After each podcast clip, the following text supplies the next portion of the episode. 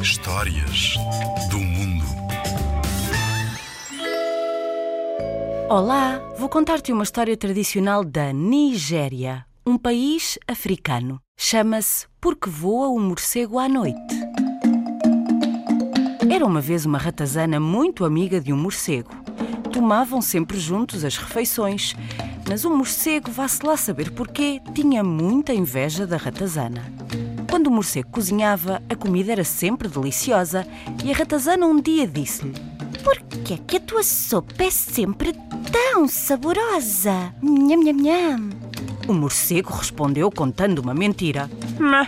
Porque eu tomo banho na água com que faço a sopa. E eu sou tão delicioso que a sopa fica com este sabor. O morcego disse à ratazana que lhe ia mostrar como é que se fazia. Arranjou uma panela de água morna e disse à ratazana que a água estava a ferver. Saltou lá para dentro e pouco depois saiu. Quando a sopa foi servida, estava tão boa como habitual. Quando a ratazana chegou a casa, disse ao marido que ia fazer uma sopa igualzinha à do morcego. Pediu ao marido que fervesse água e ele assim fez. Quando a água já tinha fervido, a ratazana saltou lá para dentro e queimou-se toda.